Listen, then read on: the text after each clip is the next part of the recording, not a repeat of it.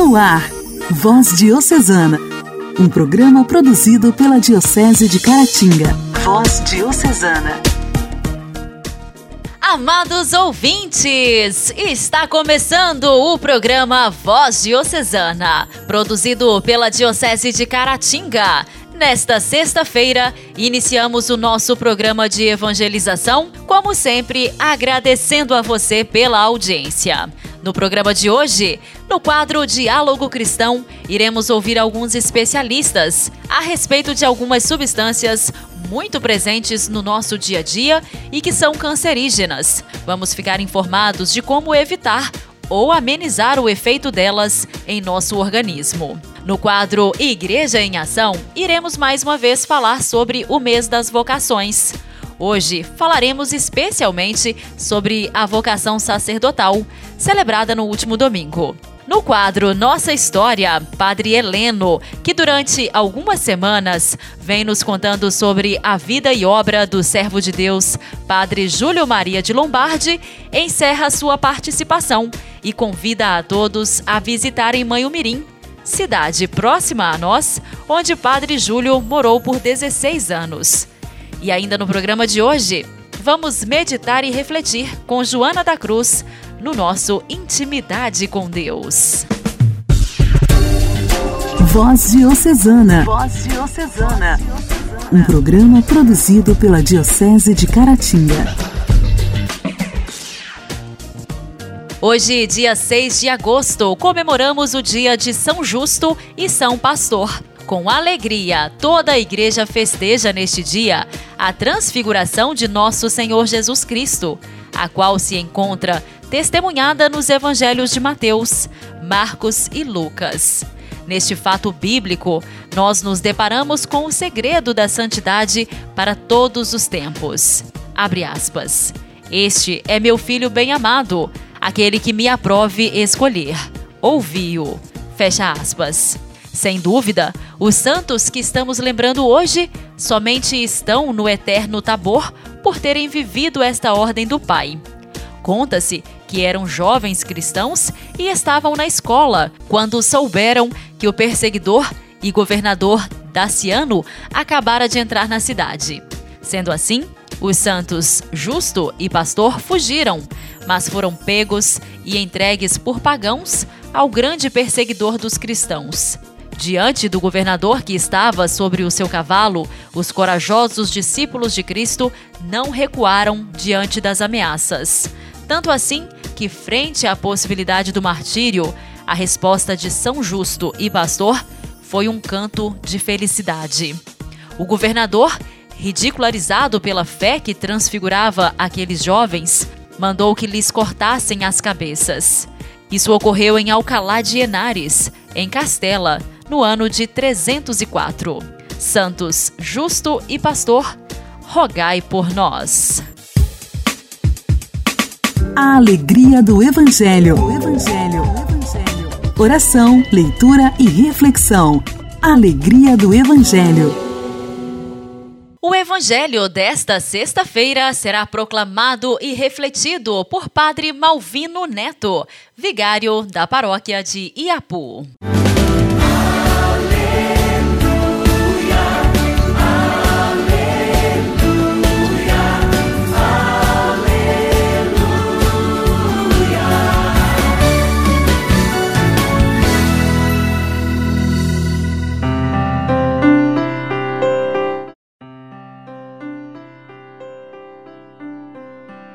O Senhor esteja convosco, Ele está no meio de nós. Proclamação do Evangelho de Jesus Cristo segundo Marcos. Glória a vós, Senhor. Naquele tempo, Jesus tomou consigo Pedro, Tiago e João e os levou sozinhos a um lugar à parte, sobre uma alta montanha, e transfigurou-se diante deles. Suas roupas ficaram brilhantes e tão brancas como nenhuma lavadeira sobre a terra poderia alvejar. Apareceram-lhe Elias e Moisés e estavam conversando com Jesus. Então Pedro tomou a palavra e disse a Jesus: Mestre, é bom ficarmos aqui. Vamos fazer três tendas: uma para ti, outra para Moisés e outra para Elias. Pedro não sabia o que dizer, pois estavam todos com muito medo. Então desceu uma nuvem e os encobriu com uma sombra. E da nuvem saiu uma voz: Este é o meu filho amado, escutai o que ele diz. E de repente, olhando em volta, não viram mais ninguém, a não ser somente Jesus com eles. Ao descerem da montanha, Jesus ordenou que não contassem a ninguém o que tinham visto, até que o filho do homem tivesse ressuscitado dos mortos. Eles obedeceram esta ordem, mas comentavam entre si o que queria dizer ressuscitar dos mortos. Palavra da salvação. Glória a vós, Senhor.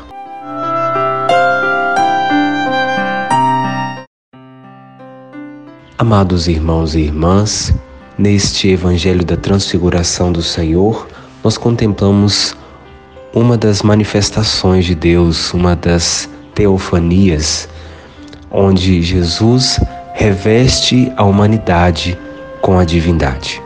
Este episódio nos apresenta algo muito importante do projeto de Deus para a humanidade: divinizar o homem, elevar a humanidade até Deus. Deus não deixa de ser Deus ao se humanizar, mas, pelo contrário, ele diviniza a humanidade em Jesus Cristo. Observando isso, somos convidados a nos transfigurar sempre também em Deus, buscando sempre fazer da nossa vida cumprimento pleno da vontade de Deus, procurando sempre nos colocar a serviço do Reino e dos irmãos, para que assim possamos passar para todos, para a humanidade, para o mundo, a divindade de Deus que é refletida em nós.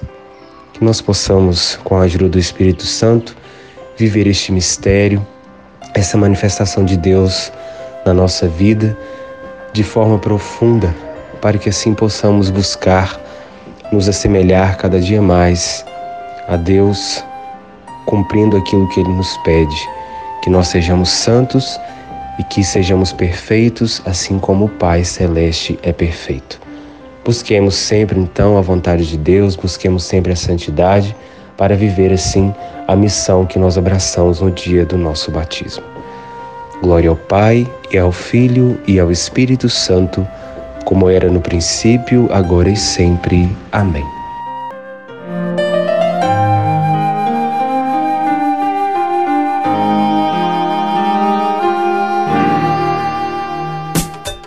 Diálogo Cristão. Temas atuais à luz da fé. Diálogo Cristão. Diálogo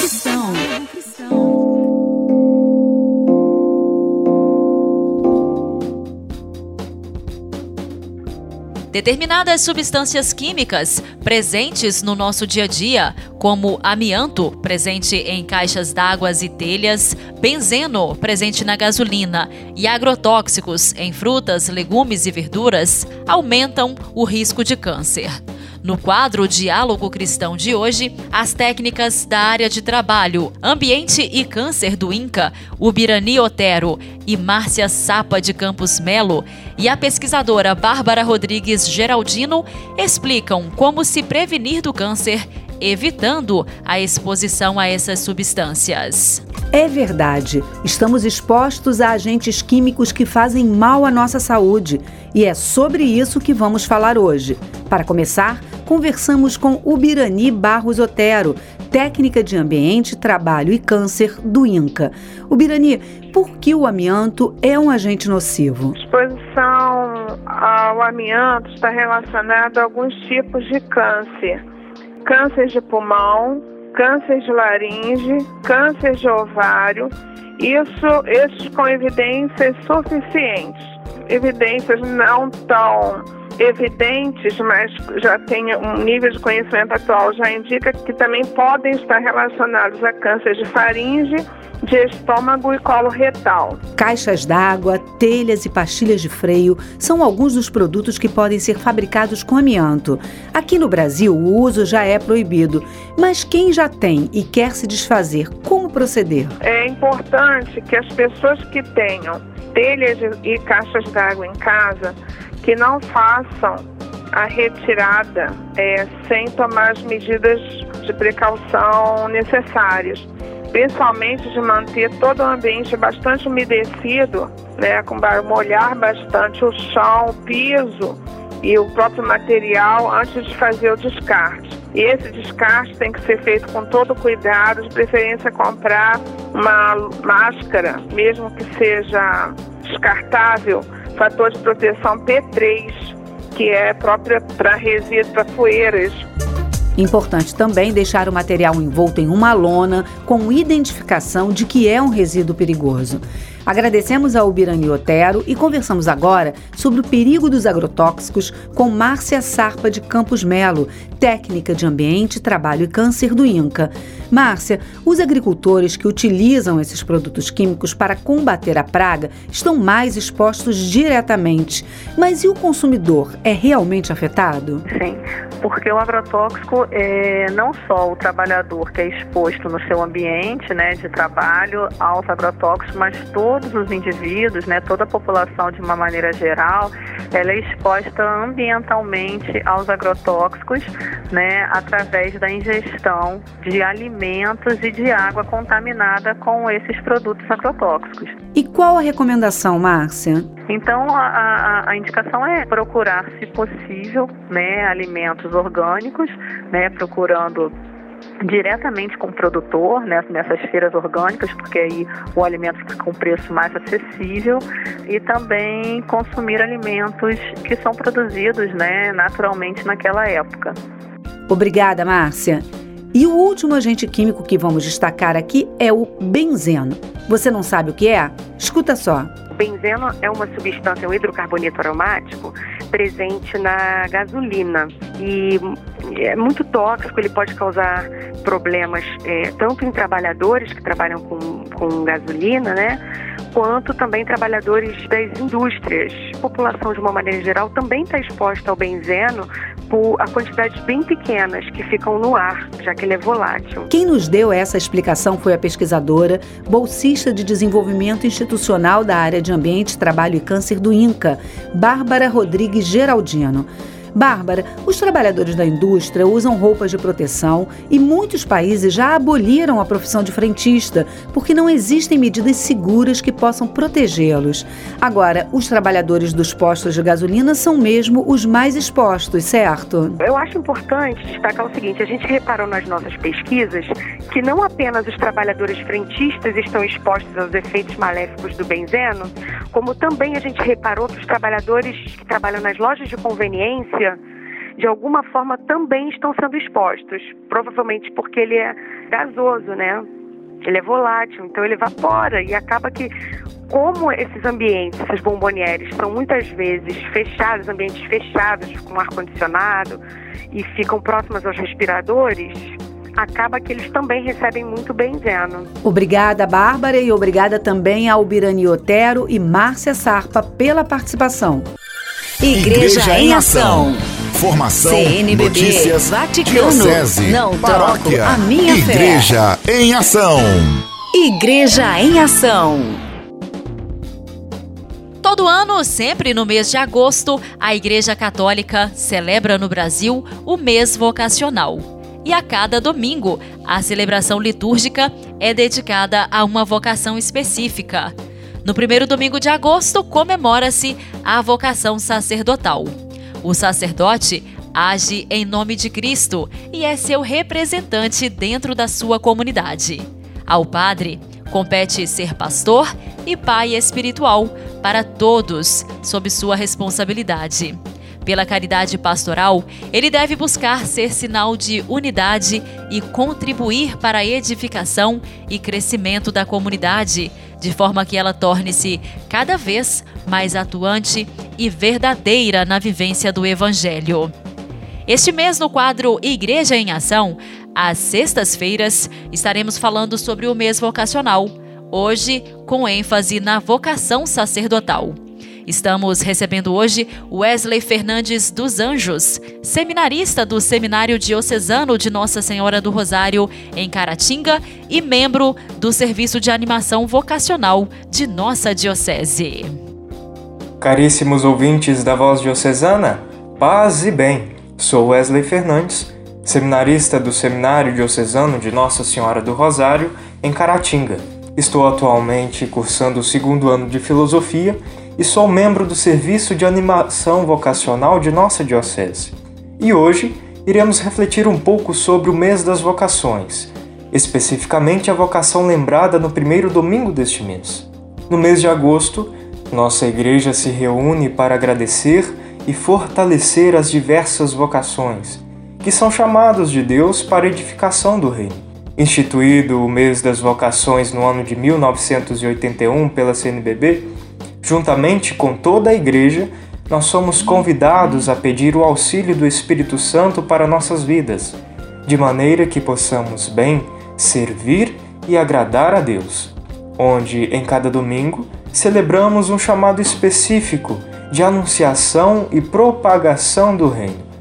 Antes de tudo, devemos nos recordar que somos chamados à vocação maior, que é a vocação à vida, e ao longo dela percebemos como devemos, de maneira específica, amar e servir a Deus. Neste domingo, juntamente com a semana corrente, nos unimos em oração pela pessoa do sacerdote, o chamado ao ministério ordenado, o diácono, padre e bispo. Essa comemoração se deve ao fato de, no dia 4 de agosto, celebrarmos o dia de São João Maria Vianney, patrono dos padres, e no dia 10 de agosto, o dia de São Lourenço, patrono dos diáconos. O sacerdote age em nome de Cristo e é seu representante dentro da comunidade. O padre deve pastorear suas ovelhas, que são seus paroquianos, instruindo-os também, sendo o pai espiritual deles, pois estão sob sua responsabilidade. Ele é responsável também pela caridade pastoral, deve buscar ser sinal de unidade e contribuir para a edificação e crescimento da comunidade, de forma que ela se torne cada vez mais atuante e verdadeira na vivência do Evangelho. A sua principal missão é testemunhar a presença do Cristo Bom Pastor. Ser padre hoje pode parecer uma surpresa para muitos, ou ainda um grande desafio perante tamanhas dificuldades encontradas no dia a dia. Por isso, ele deve ser formado, ter o seu coração trabalhado no coração de Cristo, tornando-se instrumento de alegria e amor de Deus. Cada vez mais a humanidade precisa do Padre, que alimenta e conduz a Igreja através dos sacramentos, acolhendo no batismo, alimentando com a espiritualidade da Eucaristia e curando com a unção dos enfermos. Ele conduz o povo de Deus rumo à salvação. Ser padre é ser sinal da graça de Deus na vida dos irmãos. Deus nos salva, chama e envia para a missão. Por isso, você jovem que me ouve, se ouvir o chamado de Deus para a vocação sacerdotal, não tenha medo de dizer sim. O Senhor estará comigo, o Senhor estará com você, Ele estará conosco todos os dias. Não fostes vós que me escolhestes, mas eu vos escolhi. Jesus disse aos seus discípulos um dia, e hoje diz para nós. Rezemos então, pedindo a Deus para enviar operários para a sua messe, pois a messe é grande e poucos são os operários. Voz Diocesana. Voz Diocesana. Um programa produzido pela Diocese de Caratinga. No último domingo, comemoramos a vocação sacerdotal. E no último dia 4 de agosto foi o Dia do Padre. Nós vamos ouvir agora, aqui no programa Voz Diocesana, a canção de Padre Zezinho, Oração pelo Pastor. Com essa música, desejamos que Deus abençoe todos os padres, aqueles que, através da sua virtude, da sua vocação, nos guiam por um caminho de fé e amor.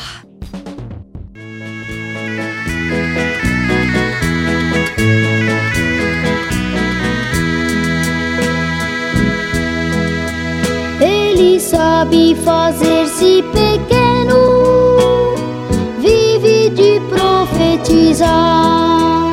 Tem um jeito tranquilo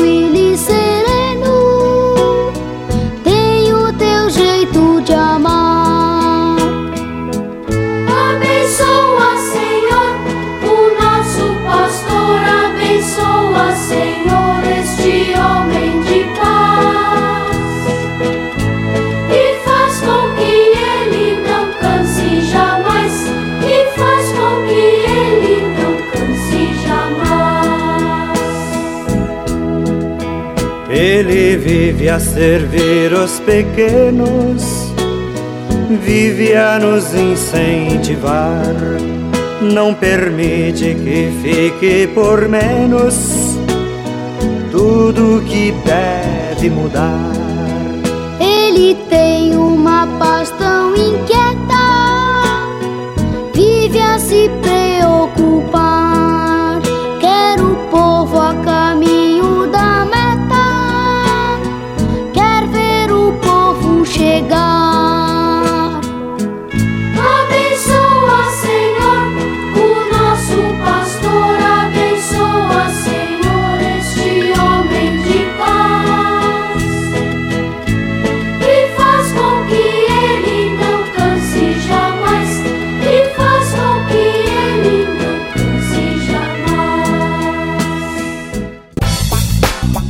Nossa história, nossa história. Curiosidades e fatos que marcaram nossa diocese.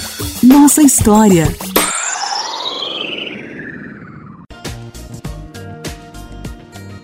Hoje no quadro Nossa História, encerramos a série que conta sobre a vida do servo de Deus Padre Júlio Maria de Lombardi.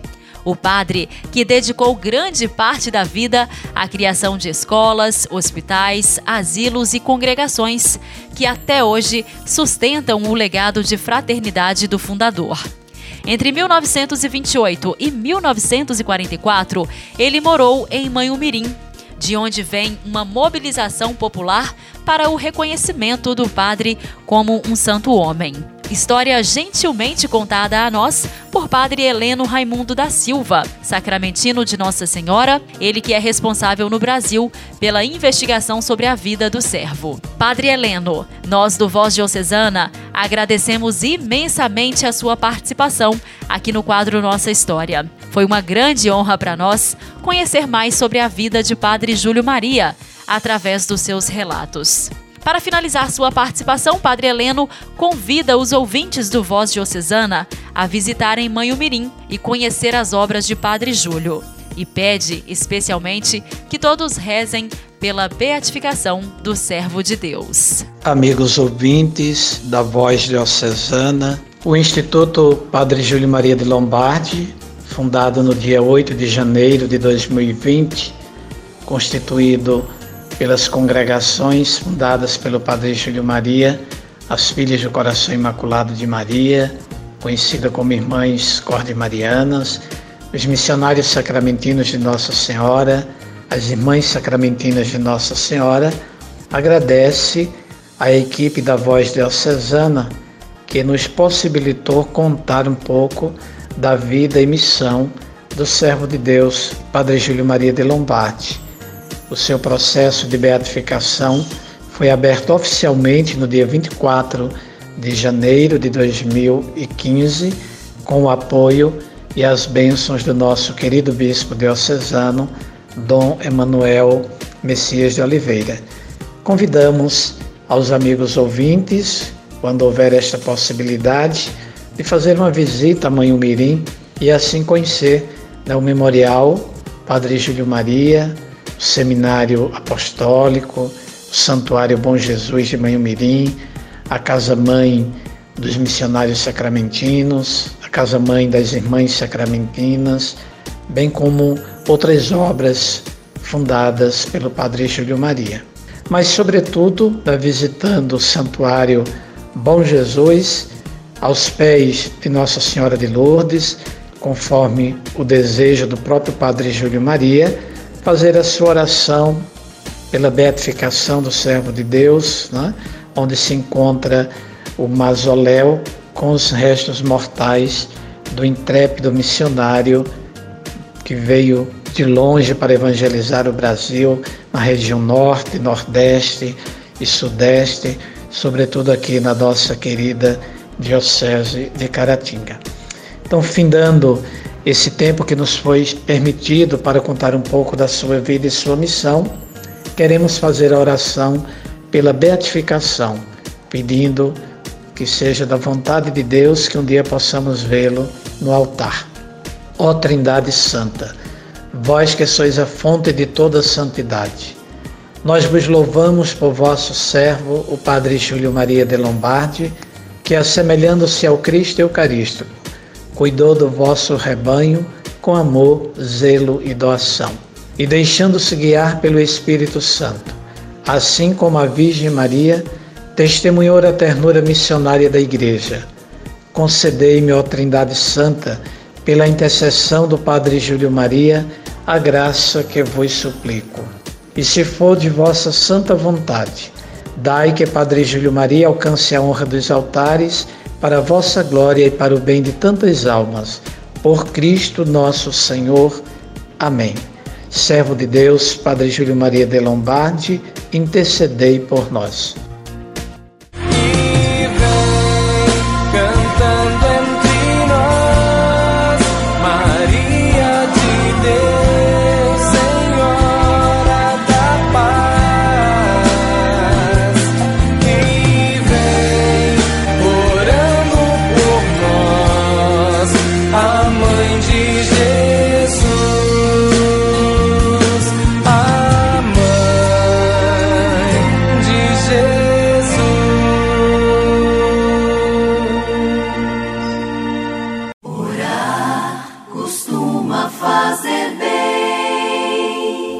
Intimidade com Deus. Esse é o segredo. Intimidade com Deus. Com Joana da Cruz. Joana da Cruz. Orar costuma fazer bem. Oi, gente, graça e paz. Esse mês eu quero dividir com você. Nós vamos partilhar um pouquinho sobre São Miguel Arcanjo no dia 15 nós damos início na festa da Assunção de Nossa Senhora, os devotos de São Miguel, os amigos de São Miguel, damos início à quaresma de São Miguel. Então vamos conhecer um pouquinho de São Miguel na Bíblia? Ora, quando o arcanjo Miguel discutia com o demônio e disputava o corpo de Moisés, não ousou fulminar contra ele uma sentença de execração. Do livro de Judite, capítulo 1, 9. O chefe do reino persa resistiu-me durante 21 dias. Porém, Miguel, um dos príncipes principais chefes, veio em meu socorro. Permaneci assim ao lado dos reis da Pérsia. Daniel 10, 13. Contra esses adversários não há ninguém que me defenda a não ser Miguel, vosso chefe. Daniel 10, 22. Naquele tempo surgirá Miguel, o grande chefe, o protetor dos filhos do seu povo. Daniel 12, 11. Houve uma batalha no céu. Miguel e seus anjos tiveram de combater o dragão. Apocalipse 12, 7. Os judeus invocavam São Miguel como seu protetor e defensor das sinagogas. Nas festas da expiação, conclui suas orações dizendo: Miguel, príncipe da misericórdia, ora por Israel. São Miguel Arcanjo, defendei-nos no combate. Seja nosso refúgio contra as maldades exiladas do demônio. Ordene-lhe Deus, instantemente vos pedimos, e vós, príncipe da milícia celeste, pela virtude divina, precipitai o inferno a Satanás e a todos os espíritos malignos que andam pelo mundo para perder as almas. Amém.